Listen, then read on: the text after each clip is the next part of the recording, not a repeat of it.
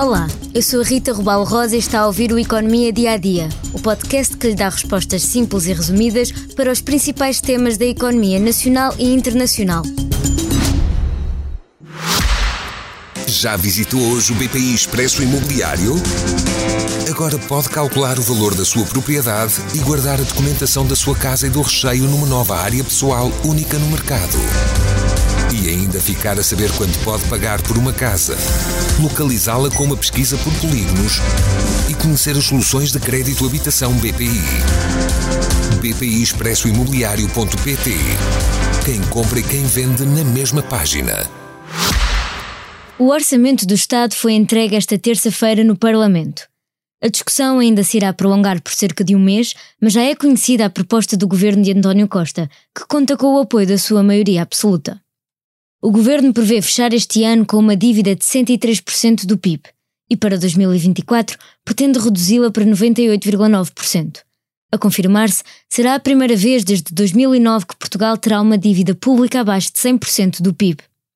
Além do mais, a inflação deverá continuar a descer no próximo ano. As contas do Ministério das Finanças apontam para uma taxa média anual de 4,6% este ano, recuando para 2,9% em 2024.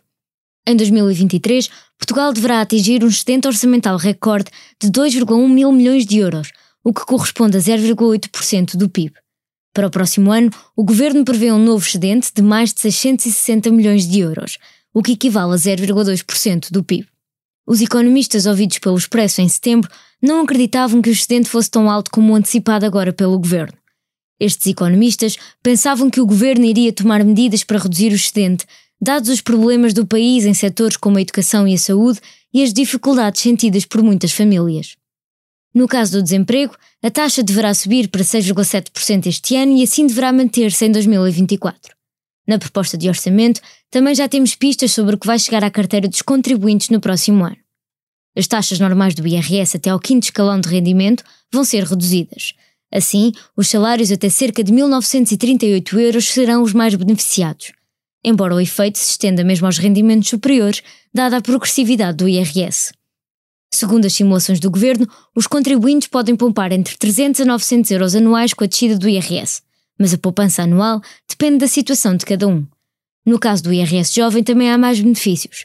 No primeiro ano, a isenção aplicada aos rendimentos dos jovens passa de 50% para 100%, por exemplo. Este desagravamento do IRS deve custar mais de 1.600 milhões de euros ao Estado. Para os pensionistas, as contas do governo apontam para um aumento de 6,2%, segundo revelou o Ministro das Finanças esta terça-feira. A atualização deve custar mais 2,22 milhões de euros por ano aos cofres públicos, e isto já desconta o aumento de IRS que uma parte dos pensionistas poderá pagar a mais devido a este acréscimo. Já os pais beneficiários de abono de família com prestação atribuída até ao quarto escalão e 6 anos de idade vão receber mais 22 euros por mês. A valorização desta prestação social irá beneficiar 1,15 milhões de crianças e jovens, segundo prevê o governo. Por hoje é tudo no Economia Dia a Dia. Mas antes da despedida, convido a ouvir o mais recente episódio do podcast Que Voz é Esta, onde a jornalista Helena Bento, ao lado de dois convidados, aborda o uso de psicadélicos no tratamento de doenças mentais. Obrigada por estar desse lado tem questões ou dúvidas que gostaria de ver explicadas no Economia Dia a Dia, envie um e-mail para rrrosa.expresso.empresa.pt. Voltamos amanhã com mais novidades económicas.